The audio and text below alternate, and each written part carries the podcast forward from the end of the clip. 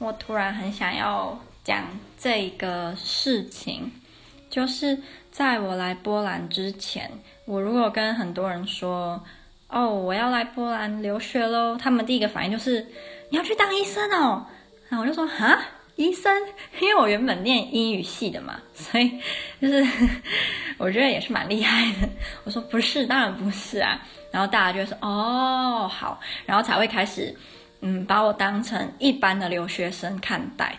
然后我之前也有在网络上的其他平台有分享说在波兰留学的事情。然后之前在网络上被波兰屁孩就是讲一些有的没有的时候，那时候我也有嗯在另外一个地方跟嗯一些人分享这样。结果我发现蛮多人的第一个反应一定都是。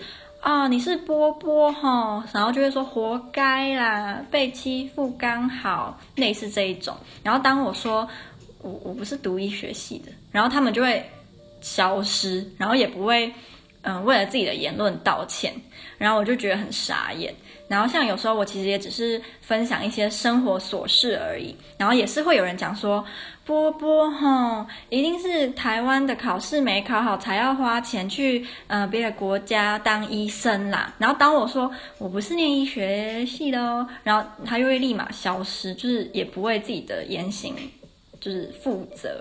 所以我自己觉得不知道什么时候可以嗯、呃、让大家听到去波兰留学，可以不要只局限在我一定是去念医学。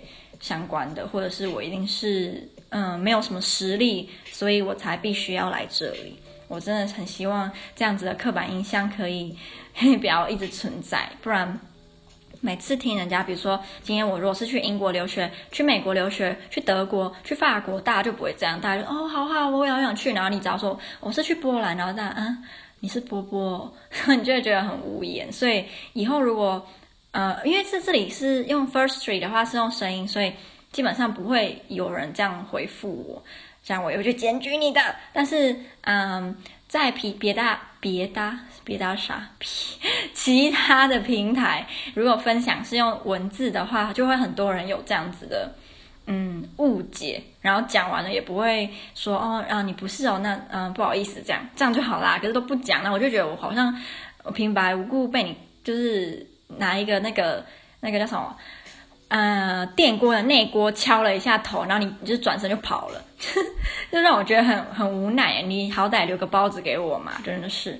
好啦，只是突然有感而发而已。希望如果之后你有遇到其他也是在波兰留学的，嗯、可以不要一开始就说啊，你是波波，是不是家里很很有钱啊？学生没考好。我觉得就算他真的是。你这样子的态度也让人家不知道该说什么才好。然后就算，然后今天像我不是的话，我会觉得很尴尬。所以就是我觉得不要有这种刻板印象，应该会让大家相处起来比较和善一点。